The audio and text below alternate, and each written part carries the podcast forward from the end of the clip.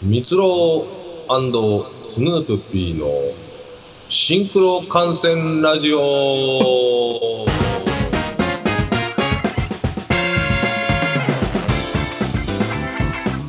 あそういう、なんか、なるほど。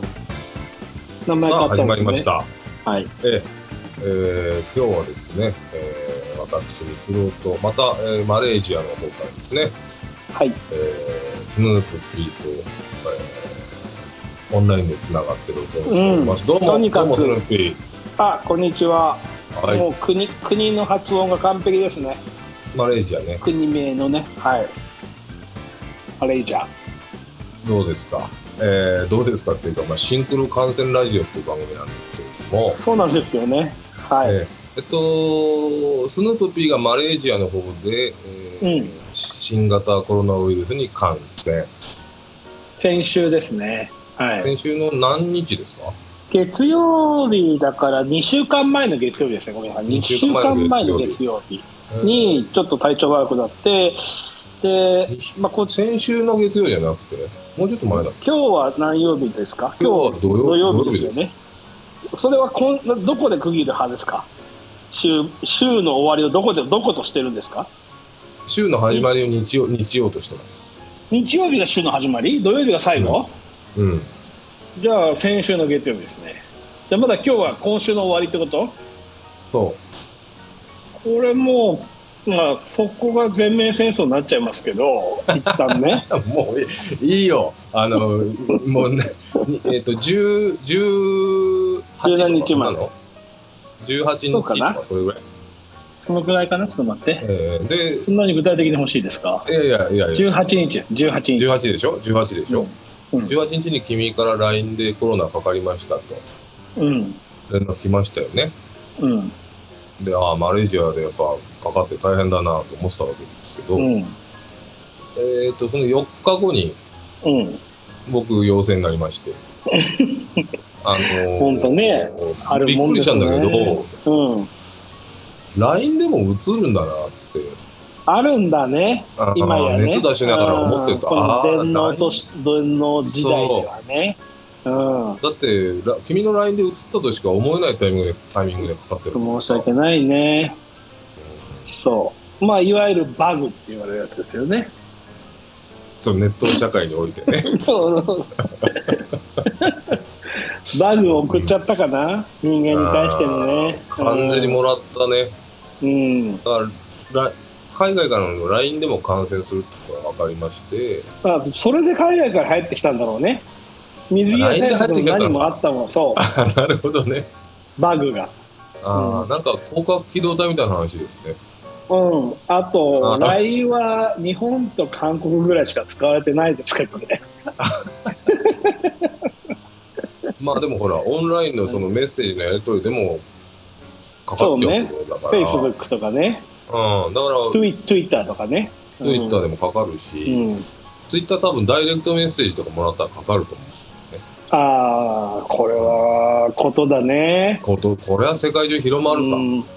バグっていうのは怖いね。うん 遠く離れたマレーシアとここ日本で僕と真壁 P はほぼ同タイミングでコロナそうですにねなりまして、はい、どうでしたか症状的には症状はもう全然大丈夫ですよ、本当に。何あにものなしなんか、ーまあかねえっとまあ、熱出たりとかちょっと咳も今はたまに出ますけど、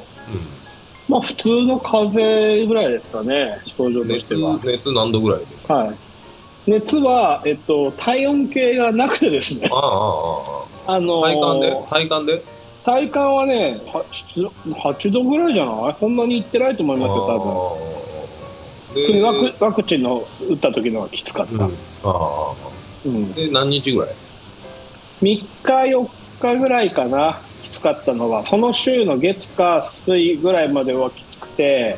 うんもうも木木金ぐらいは仕事してましたね、ああうん、まあじゃあちょっと喉おかしいのと熱そうそうそう最初にねあとはもう限りない孤独うんああこのうさぎだったら死んでましょうねうさぎだったら死んでましょうね死んでましょうね。おそまあらく、僕このも場ね、君に。も、はい僕も君もうさぎ年だから危ないけどね。危ないですよ、これ以上。ねえ。死んでまマしょうレージャね。ーで、うん、マレージャーでそんなさ、一人でさ、これギ、ギター、まあ、買って、こっちにも置いてあるんですけど、うんうん。まあ、ギターなかったら死んでましょうね。 きつそう。うんなんか、マレーシアでコロナになって長くいるから、日本語下手になっだって帰れなくなっちゃったんだもう1か月ぐらいいるもんだってこっちもう帰りたいよあー帰るつもりだったんだからた。あもういろんなものをあの携帯のけ契約とかもう一時的にき、まあ、プリペイドみたいなの契約したりうんお米とかあ。全部まあねそうだ帰よる時に合わせてたのがずっと伸びちゃったもんで、まあ、全部やマるレーよシアは救援物資なんか来ないでしまあ、来ないそもそも俺だって国籍持ってないもん国籍っていうかあのあそうこっちにビザがないから観光って入ってるってことがあってるからょ。じゃあ来ない何ですによも、何にもないんだね。何もないけど、まあ、アプリがあるんですけあど、ーマネージャーは、ああのーそのアプリにで常に追跡してるんですよ、全国民を。ああ。で、まあ、それにばっちりそのココロナ中ですって出出ちゃうから、ああ。その期間は出れないですよね、GPS であの追跡されてるあああああかあああそんなに徹底してんだら、うん、だから出れなくてですね、まあ、本当に料理をいっぱいやったりとか、でもそういうのを調達できない人とかどうするんだろう、本当ですよね、うんそう、まあ、僕はね、日本はほらなんかはい手厚く送ってくれるけどさ、まあね、そうだよね。僕らは日う本ん国民っていうのもあるんだろううん、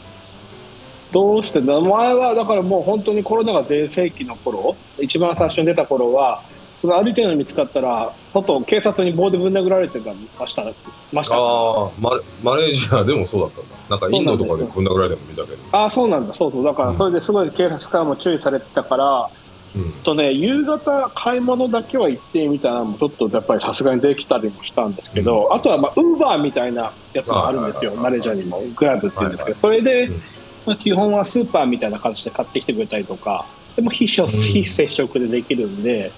うんまあなんとかねなんとか、まあそういうのを利用したりとかいや海外やる大変だよねねえ僕の場合いろいろとまああのちょっと、まあね、会社もあるんでうんうんうまく協力してもらったりしてやってましたけなるほどなるほどまあ寂しさかね圧倒的孤独孤ね独がね圧倒的な孤独感わかこれる、でうん、まあねそれがやっぱ一番でしたよねあのわかどるうでした光郎さんは僕はあー熱バーンっていきなり出て うん光郎さんはね学食で2杯同じあの今日はもうすごいお腹減ってるからって言ってチャーハンとラーメン食べていっぱい食べたら熱出して全部吐いて帰っちゃいましたか らねねあ そのれぐらい熱出やすいですからせね正確にはうん麻婆丼と鶏丼ですああそっかなんか今日食べれると思って食べたならんか、うん、麻婆丼一杯食っただけで全然お腹が満たされなくて、うんもう今日は俺そうですね鶏丼食っちゃうからっつって、2杯分食ったら、うん熱出てい家で全部吐きましたね。 で、そこから熱出して学校休みました、 ね。だからそれぐらい熱出やすいから気をつけないとそうそうそう、あの、基礎体温が低いから、うん俺び微熱でももう倒れるんですよ。うん。なで、るほど。今回ね、8度5分ぐらいまで行あ、ってち、ょっとうん。それがね、3日ぐらい続いて。あら、きつい。あら、きつい。あと、頭痛い。うん。めなんかずーっと頭痛くて、うんうんうん俺の主な症状はその2つで喉となるほどか別に何もなかったじゃあ、俺が LINE で送ったバグじゃないんじゃない症状が違うから。違うのかな他の人から LINE 来てたでしょ。来てたそれだよ。あーじゃあ誰か持ってたんだなそうだよ。みんなまだ知らないから、LINE で映るって。うねこれ今、うん新発見だもんね新発見。ああじゃあ誰か持ってたのかもしれない、うん。違う。その人症から状だが違うもだの。うん、そらその人うかだら。ねうん。そう、じゃあ違う人の LINE だ濡れ衣だよ。そっか悪かったなうん。いや、いいよ。別に。うんそうだし。あ のこち ょっとあ待って。のうん。えっとそうそれで熱と、えーうん頭痛でまあ僕も4日ぐらい、 4日ぐらいか。うん、でああとは、うん、圧倒的な孤独これやっぱはり参った。あいやあ、、もう座敷牢みたいなね、座敷王ですよ。気分ですよね。あのー本当、家の一室からい出てないので、うんうんうんうん。まあトイレとお風呂入るときだけちょっと出てるけど、うんうんうん。だから今、ズームでスヌーピーの顔見てますけど、うん。人間の顔久しぶりに見ましたよ。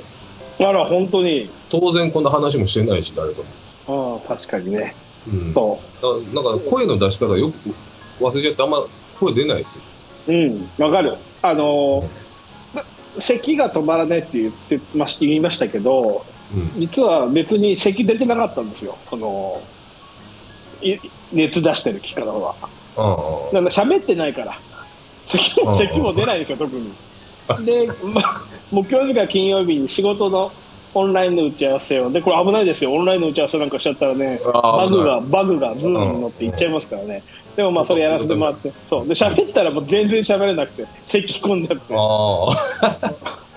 そう喋らないから気づかないことが多いんだよね。そうなんですよ。これは死んじゃいましょういやねだから。そうだからうんうんそれ言おうと思ったのに今それい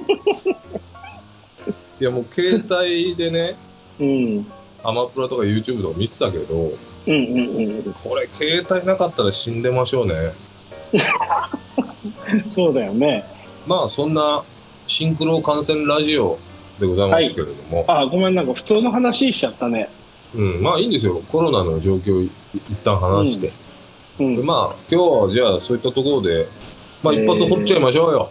はい。じゃあ、えー今日スヌープ P が朝掘りいたしますのははい。ジム・ジャーム氏と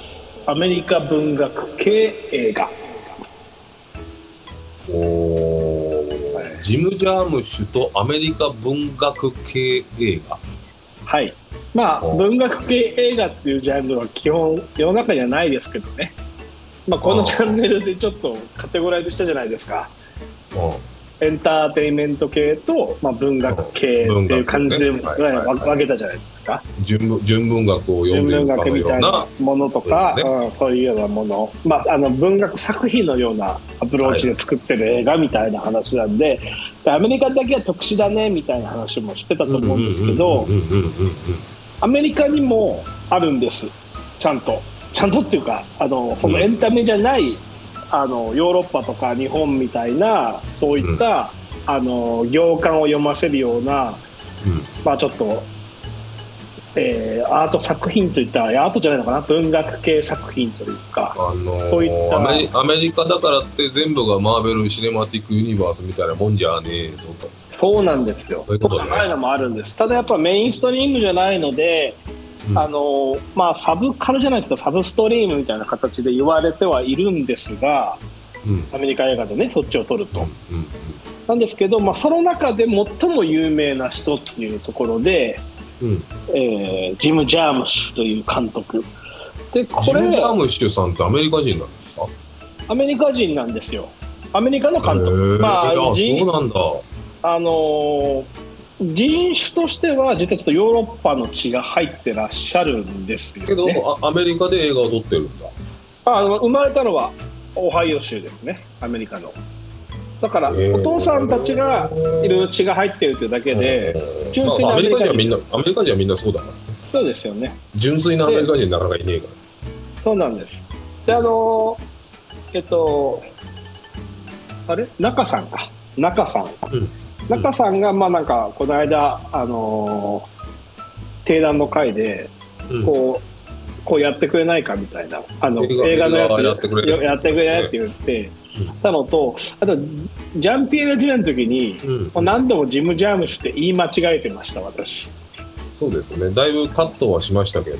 はいそれでも間違えてたもん間違えてたそして僕らの七日間戦争の工藤祐樹さんの、えーうんうん弟さんが出てる時に、うんうん言ってあたのジム・ジャーム氏の監督で世界デビューした工藤祐樹さんねっていう話をして、うんなんだかねこの中で3回ぐらいジム・ジャーム氏って言ってるんですよねうんそうだからまあちょっとね何をあんた間違えてるその人何なのとうんいうところをちょっとお話ししたいなということなでるほど僕もね、はい名前は知ってますあ知ってますかジム・ジャーム氏さ名前は知ってるしなんかヨーロッパのおしゃれ映画監督だと思んうん思うよねうんこれねなんかじ実験的な映画撮ってる人なのかなぐらい本当に知らないああーなるほどねそう、まあ、実験映画を撮ってる人ではなるほどじゃないんですねじゃないんだねはい今ちょっと気づいたんちょっと気づいたことなんですけど、い、いですかうんはい僕座敷牢に1週間いたじゃないですかうんくるぶしの骨がめっちゃ出 てるあ何ずっと何ちっきょたちゃんと座ってたの昔のもう武士昔の武士みたいにさちっきょ中もちゃんとさあの正座で座って書を書いてるじゃない あのーそうねうん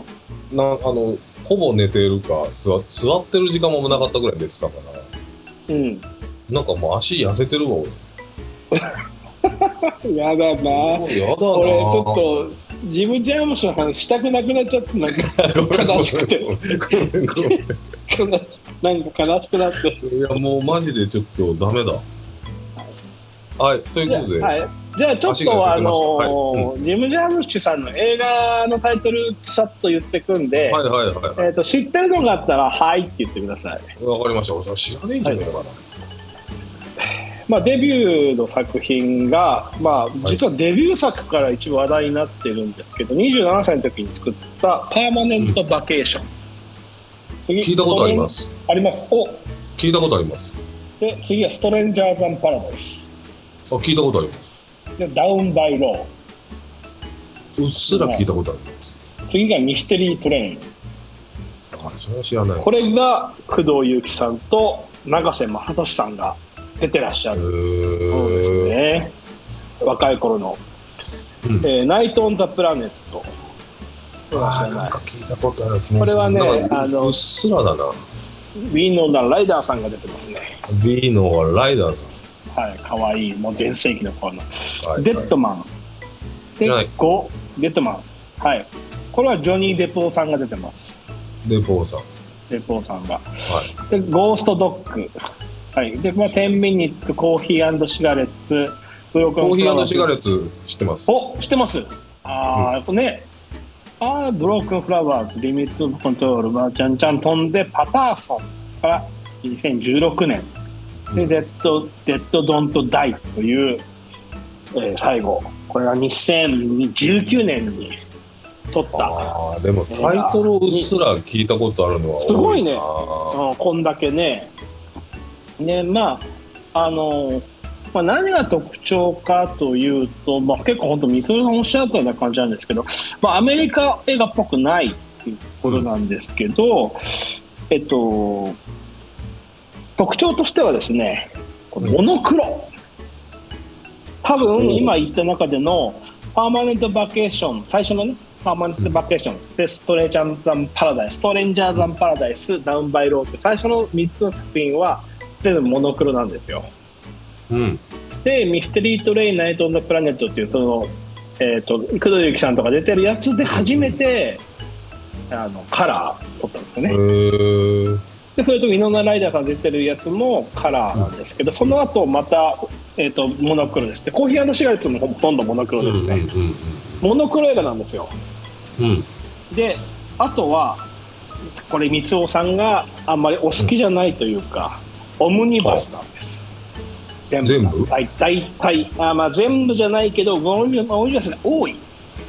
多いです特にミストリートレインナイト・オン・ザ・プラネットとかこの辺はああとストレンジャーズ・パンダイスもかなあ違う違う違う違うダウン・バイ・ロンもかなこのね結構あの多いあーコーヒーシガレットももうあのオムニバスですねうんうんうんで特徴としてはやっぱり実景が多い実景ね実景ね、はいはいはいシーンあと長回しああはい、こうい人あのカメラを切らずにね、カット割れをしないでずっとついて、ずっとやるでやつまあねはい、で定点ですね、定点カメラ、定点はいはいはいはいはいまあ、特にコーヒーシガレットなんて、うん覚えてますかね、あのコーヒー飲んで喋ってるシーンとかあるじゃないですか、うんうんあれ、うんテーブルの上にカメラが定点にあって、うん上からそのテーブルの上を撮って、そこで話が進んでったりすうるんんうでんすよ、うんうんうんうんずっと長回してね、うんうんうんカット割れがそう少ないっていう。うんうんまあこれいわゆる全部盛りと言っていいんじゃないでしょそうだね全盛りだねこれうか、うん、そうあそういう感じな映画が多いです全部じゃないんですこれまあちょっといくつかあるんですけど全部じゃないんですけど、うんまあ、ジム・ジャームシといえば、まあ、そういう感じの映画が、うんまあ主流という感じなんですよ、ーまあなんかうん、そこだけ聞くとあたかもフランス映画のような香りがしますぽいよねそう文学でえっとなんか結構これねやっぱりすごいモノクロで外国人が映っててるしオムニバスだからすごいおしゃれに見えるんですようんうん要はフランスおしゃれ映画だっていう、うんフランスっぽいおしゃれ映画でヨーロッパ映画だと思うんですけど、このミステリートレインはモノクロじゃないですけどここ工藤祐樹さんと長瀬正俊さんのシーンまあこれ話としてはなんか2人でエルビス・プレスリーのファンなんですよね長瀬さんが。でエルビスの故郷に行くみたいな感じで2人でちょっと旅するみたいな。うんまあ、よ4組ぐらいこうオムニバスなんであるんですけどそのうちの1つがまあその2人の旅なんですけど、うんうんうんそのシーンってカラーで日本人が映ってるわけですようんうんああそうだねそうです2人だけなんで大体まあ、うん背景には外人もちろんいっぱいいますけあどああそこの部分だけ見たらものすごく日本映画っぽいんですよあああそうかカット割りとかそうだからなんあかー日本映画とそのヨーロッパの映画フランス映画とかうんって同じなのって同じってことがすごい分かりますああそうなんだそう出てるのが昔乱れた日本人だとこううんおしゃれ映画感があんまりないそうおしゃれ感じゃなくてそのおしゃれっていうのを少しこう取れて、ま作あ、上あのそのやっぱり空間を作ってる映画なんだってことが超はっきなりるすほるのどで,、ねなるほどなるほどでこれがねあの今もう日本人の方でハリウッドで活躍されてる方っていらっしゃるじゃないですか、うんインセプション出てた方とかああはいお父さんですね独眼流ね、はい独眼流梵天丸は核ありたいってね、好きかうん、きアンさかんねの君アンさんのお父さんですねお父さんねアンさんのかパパくなに名前は言わない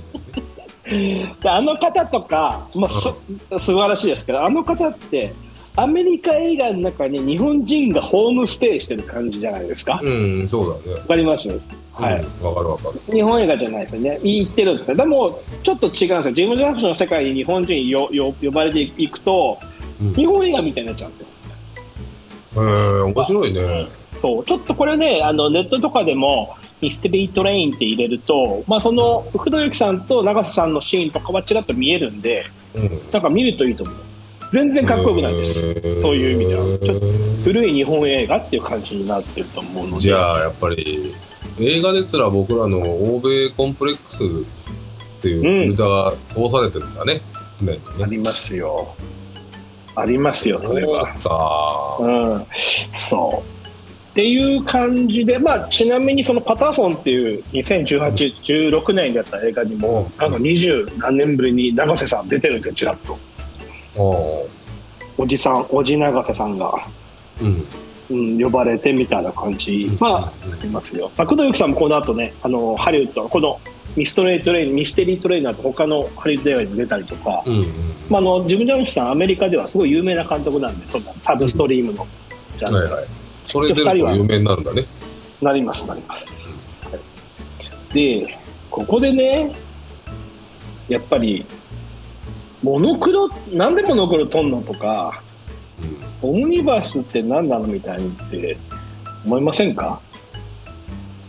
なんでモノクロ映画を撮んのカラーで撮れるのにモノクロで映画撮るのみたいなお金安いのみたいな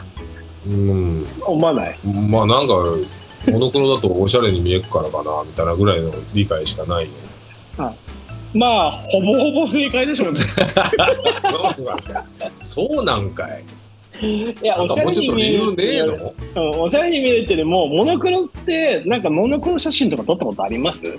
ありますありますそれなんでそう撮ろうとふ雰囲気出るから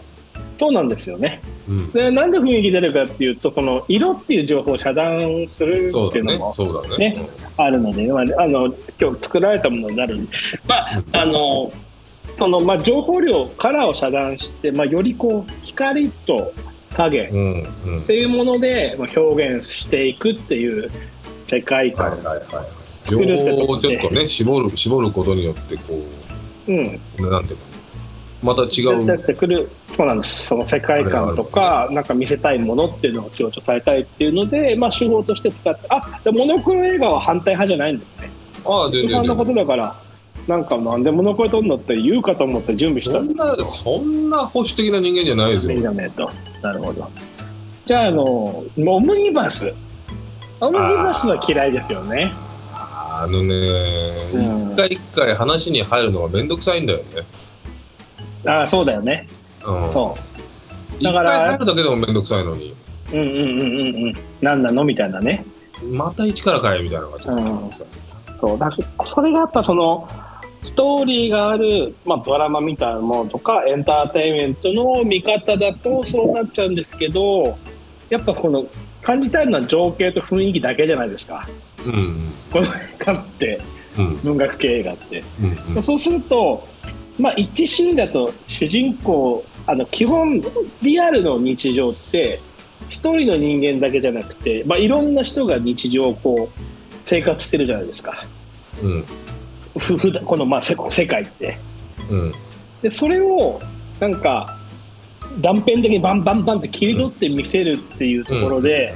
なんかこう日常の情景とか実景の中うにん人も入れてその実景この今回ってる実景っていうのを描くみたいな感じをしたがるんですよね話ああそうだからあなんか多分いくつかそのオムニバスで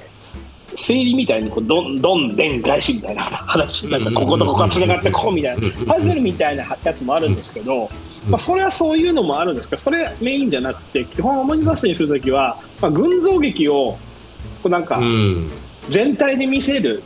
でこはいの空気感ですよっていうのをやるのにやっぱ使われがちなんで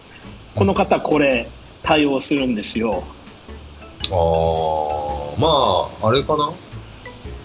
ドキュメント72時間と同じ手法ってことかな定点カメラでさいろんな人がいてさまあそう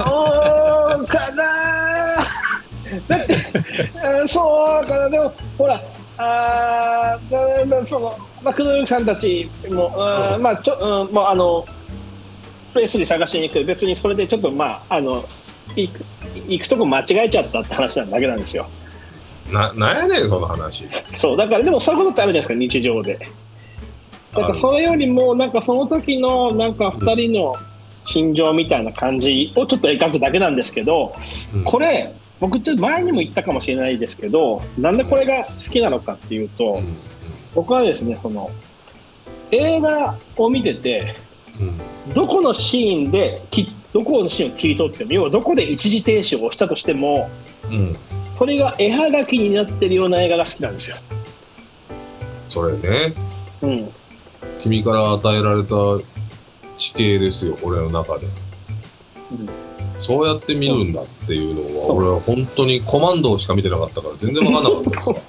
いやそうだから僕はそれがすごく好きなんですよ。だから実際は、はい、1秒間24枚の写真でできてるんですけどね。うんだからそれをまあ90分ぐらいだったら約あの12万13万枚ぐらいの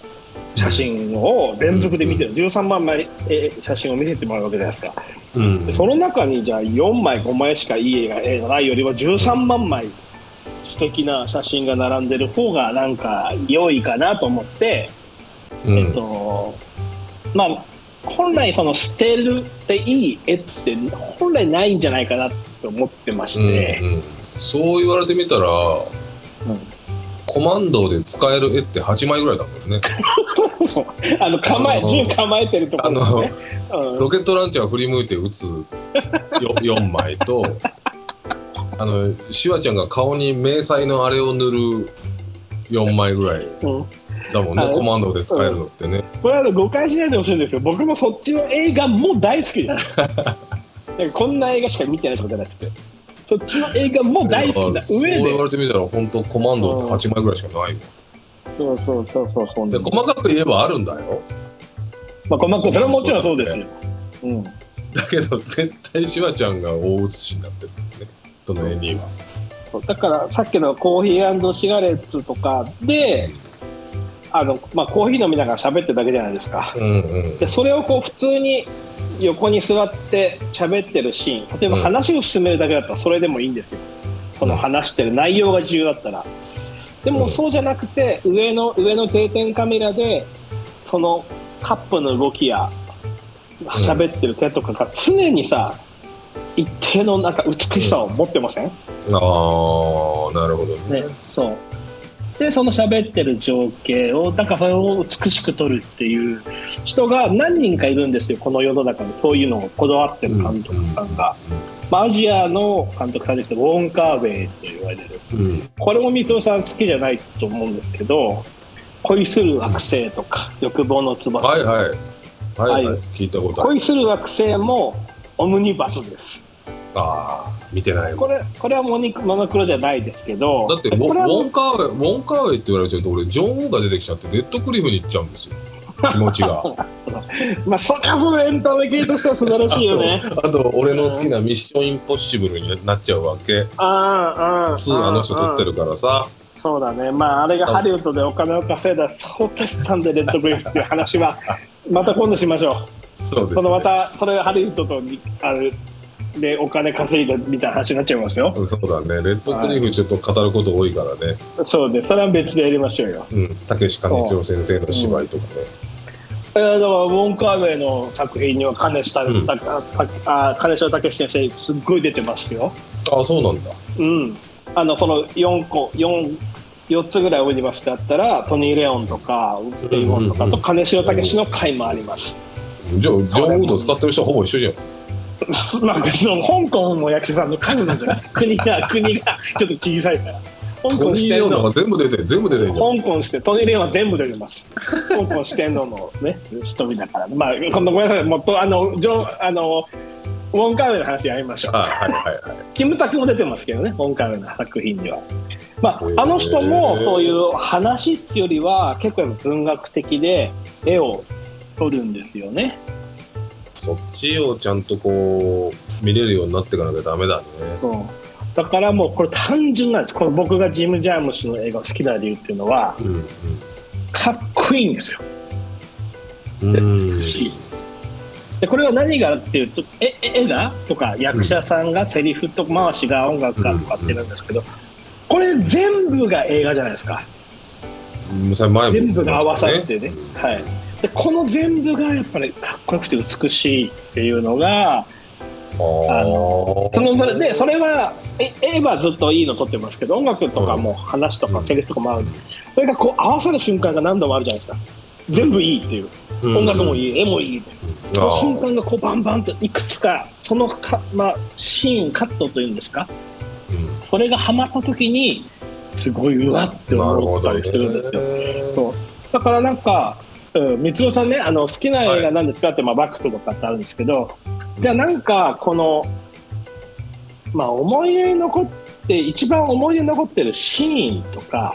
まあ、カットみたいのって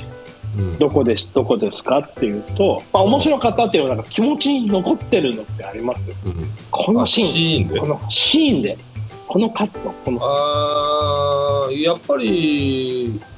シュワちゃんがロケットランチャーを振り向きざまに打つとこじゃないかなそうだねここに残ってるなあの人まあそろ揃ってる確かに揃ってるそれだってほら数少ないさあ決め絵じゃない決め絵そうそうそう8枚の1枚を使ってるしあとあのつ連れの黒人の女の人がロケットランチャー前に出ると思ったら後ろに飛んですごいことになったりして ちょっとそうなっちゃうと勝てなくなっちゃうかもしれなくなっちゃうんだけ どそうえーっと、あのーそうねえーっとそういう一枚の透明としてここ最高だまなあっていう視点で止め見っててうないからなんそのこの部分絵じゃなくてもこのシーンがなんかここすごい覚えてるなとかあるじゃないですか、うんこ印象深い、いシーンねうん、バック・トゥ・ザ・フューチャー2で未来に行った時の未来のこのカメラをこう上にパンしてて未来の街が映るとうころんうんうんうんいいいいねいいね例えばねそういうとこでもまあそれはそういうロマンもあったりするけど、うんでなんかあのもちろん好きな映画もいいろいろああるし、うんこの間のジャンピエール・ジュネの映画とかもすごい好きなんですけど、なんかね一番思い出に残ってるシーンっていうと、うんこのジム・ジャームスの映画の中の「デッドマン」っていう先ほど言ったジョニー・デポーさんがうん、ジャポンさん。主演されてるやつで正直話はほぼ覚えてないです映画の。おうおうでまあ、モノクロなんですけど、まあ、デッドマンっていうなんかまあ半分死んでるのか死んでないのかわかんないけどジョニー・デポーさんが、うんまあ、インディアンのメイクみたいな感じで川をずっと流れてくるんですよずーっと、まあ、それもかなり長回したから、うんモノクロででうん音楽かかってるんですうんうん e ポップかななんかちょっとおあれですけどその時にね整ったんですよねなんかわかんないけどそのシーンがね、へすーごいね、絵とね、音楽とね、まあ、ストーリーはないですけど、デポーさんがうん、生きてんだか死んでんないかわかんないデポーさんがうん川を漂い下ってくるとこそう、こおの長回しの歌詞ろシそーンこがが、うん、バーンと来たのそう、これなんか不思議な感覚なんですよねへ。ーまあ、今それ見たら、はうん、いいなーって感じなのそうなの。ああ、いい作品だーと思ったんですよ。へそでも話もちょっともう覚えてないのと、まあ、多分今みたいなまたね、そのいろいろ、あの、こ違うと思うんでやっぱり1回目に見た時の感情だと思うんですけどだからそういうのが結構あるんですよねだから面白いつまらないっていうのはそういう感じでこう見ていただくといいかなと思っているという感じなんですよねそういうやっぱり視点で映画を見てこなかったあの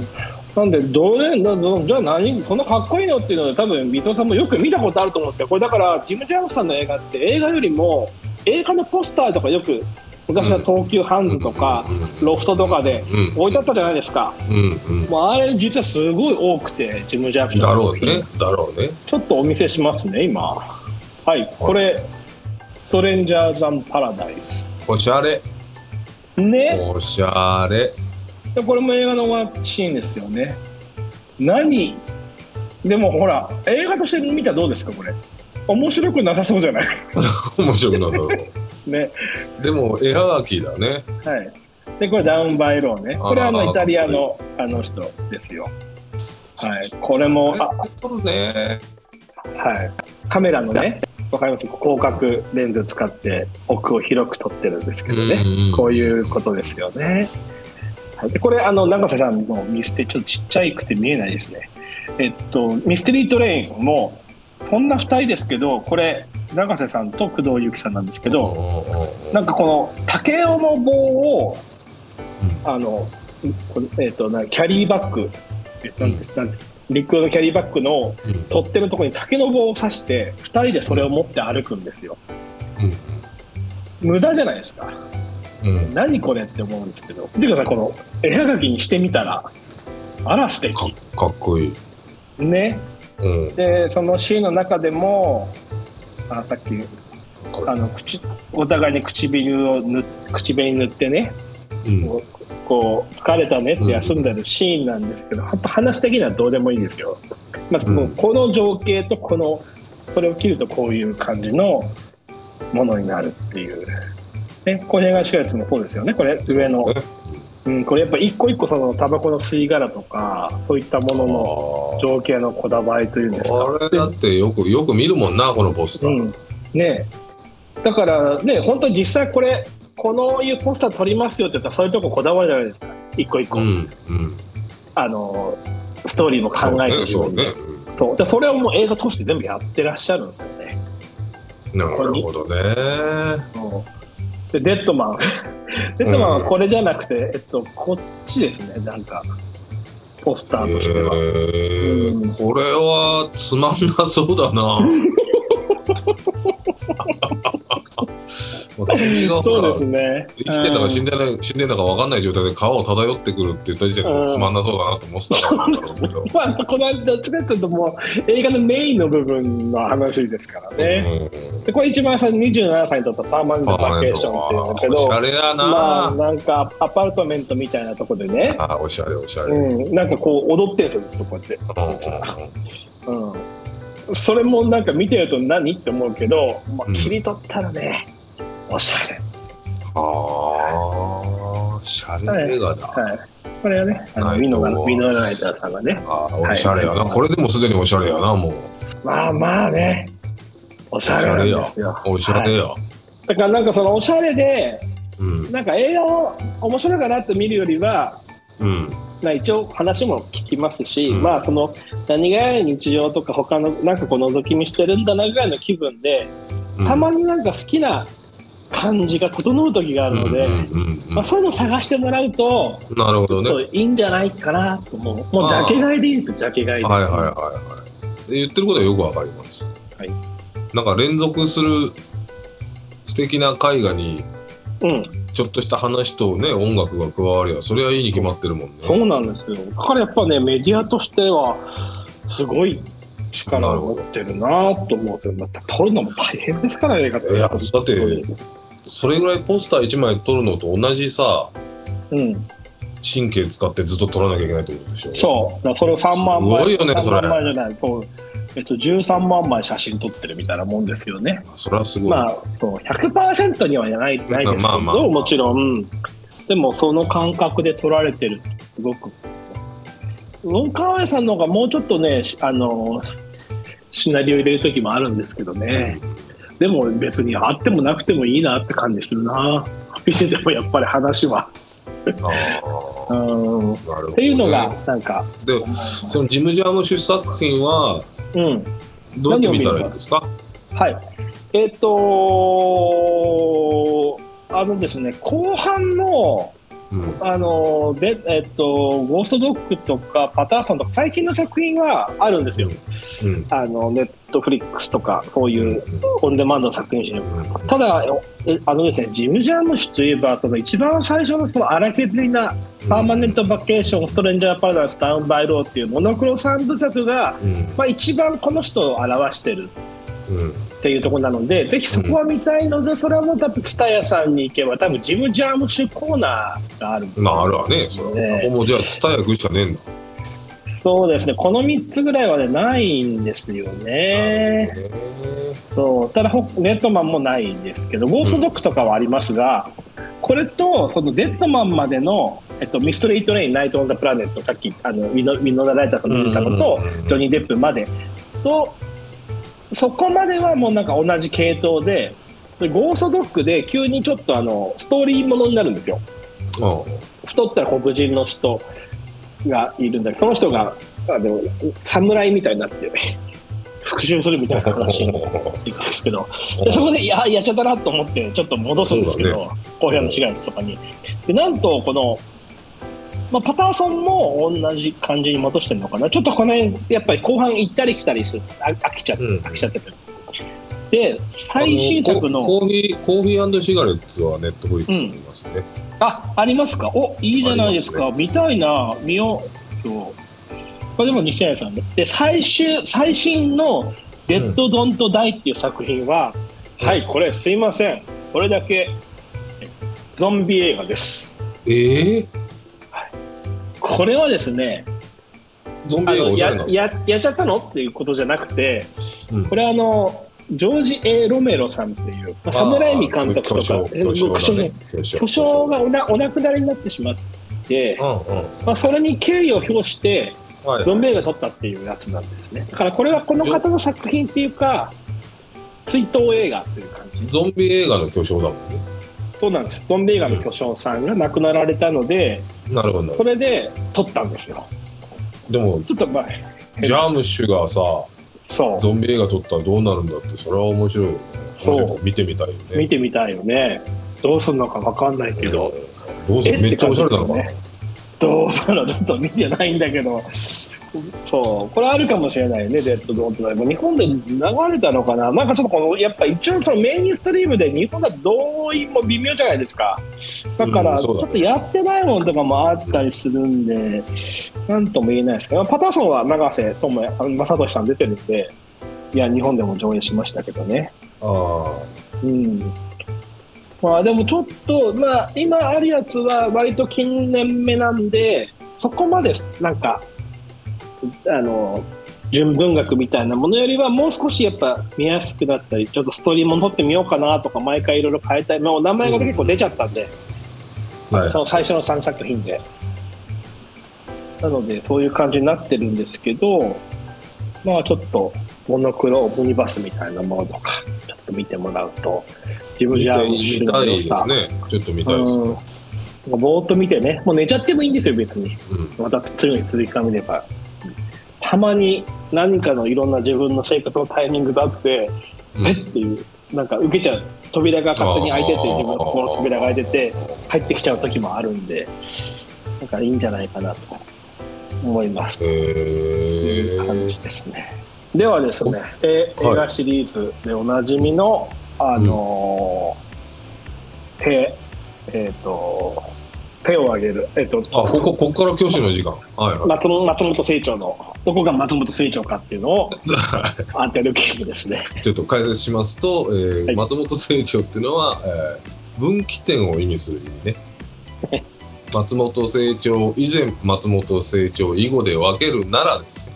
すべてあるものの分岐点の名前を略して松本清張と呼んでいるという感じですね。はいはい、じゃあ行きますよ。はいえっ、とジム・ジャームッシュについじゃジム・ジャームッシュにおける松本清張いやお違今う監督にしました。あ違うはい。これもうはアジメム・リジャカームのッシュ一回監終督わり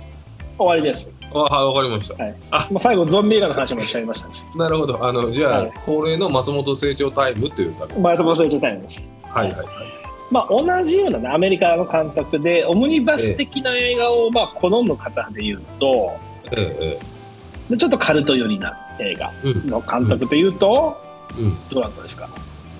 クエンティン・タランティーノ監督。あでしょうねでしょうね、はいまあ彼はその深作金次っていうあの、うん仁義なき戦いとか、うんうんうんうんうん石井壮吾とかね石井壮吾、まあ、あの昔パンクの映画とか、まあ、そううんいううん日本のインディー系の日本の、うんまあ、え映画す有ごい名好なき有で名な人だよね、そうです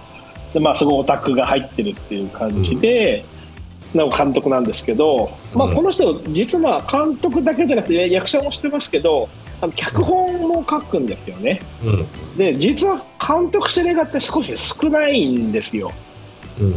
あのこれ、えっと、タランティーノの映画かな例えば「ナチュラル・ボーン・キラーズ」とかうんうんっていうとここはね原案のみ入ってたりとかするんですねだだかからならボんかンキラーズ「ナチュラル・ボーン・キラーズ」は原案だけ原案だけなんだへそうそうそうえでもなんかタランティーノみたいなののイメージもあいっいたよりね、するんで、うん監督と脚本書いたのもごっちゃに言いますこれは別にさどこでもいいんですそれは別にどっちでもいいんでその中でで私も好きだったしもうタランティーノといえばこの90年代のもう出ればなんか話題になっちゃう本でした、うんタランティーノの映画がなってたなってたただ今は見てなくないですかあんま見りてないですね知らないですよねうんじゃあどこで、えー、松本清張だったのか見なく松本清張になったことで見なくなったかっていうのを、じゃあうんうん手を挙げていただければと思います、わかりましたはいいきますレザーボアドックスいやいやもうねトゥルーロマンスこれはクリスチャン・スレーダーってパルプフィクションもうもうでナチュラル・ボーン・キラーもうはいズでフォールームスああそれなんか見たことある気がするなあのティム・ロスがね主演のねであー From はい From 「ロ Dusk ン Till ダースク Dawn ティルドン」はいはいでジャッキー・ブラウンうーんキル・ビル・ワン松本清張あー、深夜以外いいとこついてくんなー。まあ、この後、キルギル2で、デスプルーフっていうのと、イングロリアルバスターズってやあばあイいングのプラスバスターズねと、ジャンゴと、えヘイトフルエイト、ワンサーポインやタイムにハリウッドって続くんですけど、はいはいここら辺なんですよね。この辺ですよね。もう松本成長集がすごかったですもんね。キルビルとっていうキル作ビル品が、うんキルビキルルビル、とキルビル2あたりは松本成長数するよ成長集するよ、そうですよね。これね、ただね、僕が松本成長ラインを引いたら、フォールームスの後、フロムダスクティルドーンのとこなんですよね。そこなんだフロムダスクティルドーンって作品ご存知ですかこれ一こ回れ多分見てるよこれね、出てるんですよ。脚本と出うん演。うんうんうんなんか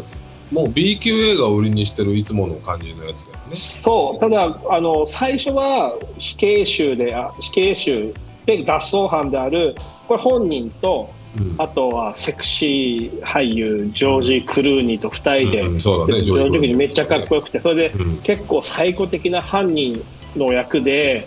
こうすごいシリアスな演技をするんですけど、うんうんうん開始20分ぐらいからもうドゾンビ映画に早乗りするんですよもうそっからただのゾンビ映画コメディゾンビ映画あの時はさあの時代は B 級がいけてるみたいなことだったじそうでそれまでは、えっと、全然 B 級じゃないんですよ実はあのレザーバー・トゥルー・ロマンスパルプフィクションとかも B 級色はそんななくてゃん、うん、これはねでもパルプフィクションもなんかすごいそういう香りはしたけどね俺なんかあの感でじもなんかでおでもおしゃれに撮ってないそれぞれなんていうかでいやこれもう見てもらったまあまあおおもおもちゃみたいなゾンビ映画ああああああおちんちんのあごめんなさい、えっと、下腹部から銃が出てきたりとか、ああああああそういうやばいやつなんですよロバートドレロロバート・ロドリゲスっていう良くない友達がいるもん でこれも映画監督なんですけどこの人はもうずーっともうカルトとかゾンビとかそういうのを撮ってるまあそれは監督やっちゃったもんでああはいはいはいそっち行っこちゃったこでねはいでジャッキー・ブラウンがやばいやばいということで、まあ、そのパルプフィクションみたいなちょっとおしゃれで撮ろうと思ったんですけうどん全然うまくいかずにうんキルビルでなんかそれぐちゃぐちゃ混ざった感じになっちゃいましたよねうんあれも変なもうその「フロムダスクビルドン」的なさ、うんうんそう首そう首ちょんぱとかさ、ああまだギリギリそれまでのあのタランティーノの名前でなんかおしゃれみたいな感じでうんこうやってたけど俺的にはあそこら辺からもう見なくなった感じだそうだよねそうでも多分ジャッキー・ブラウンも「フロムダスクビルドン」を見ていないのでまあ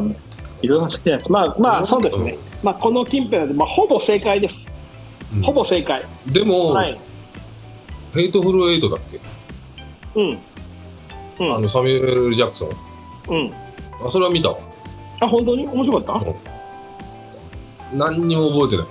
うんそうなんですよね、うんだからその辺のみんなやっぱりこの監督初期の頃にパッション爆発するんですけどうん徐々にこうやっぱ平均化されていっちゃうんで後半の作品はまあなんか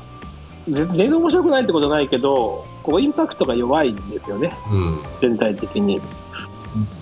そうまあそうですねでもちょっとキリビル終わってから手上げると思ったから光留さんのこと見直しましたようん、少しね、うんうん、あの、まあそんなあたりなんです意外とあの半分以上ぐらい見てたっていうことがあるんだな 俺もっと見てねえのかと思ったら意外と見てたなんならレザーボードックス終わったら手上げてもいいぐらいなんですけどねそうだね本当言ったらそうかもしれない、ね、あれは面白かったですね。うん、はい、そんな感じで今日はなるほどあのじゃあアメリカ映画をね、タランティーノの松本清張はスヌーピー的には「フロムダスク」っていうのはい、が、なやるばい映画、うんまあ、悪友ロバートドロド・ロドリゲスのせいですけどね、ああやっぱ友達が悪いとダメなんだねそうです。またケタケタケタケタ2人でさこんなんやっちゃうよとかってだいぶ人気も出てきたからっつってやったんでしょうねそうねよくないねそうあの2人とも売れたからまあちょっとこう変なの今までやりたかったまあってやってみようぜみやたいりたいやりたいやりたいやりたいそりそゃなるほどなわかりました。ありがとうございます。まあ、映画恒例の、じゃあ、松本清張のコーナーでした。はいありがとうございました、じゃあ、えー、今日はこんなところです。お相手は三郎と、スヌープ P でした。どうも、ロありがとうーございます。あ、そうだ、そうだっド、た。ロードトゥーサンタフェありがとうございました。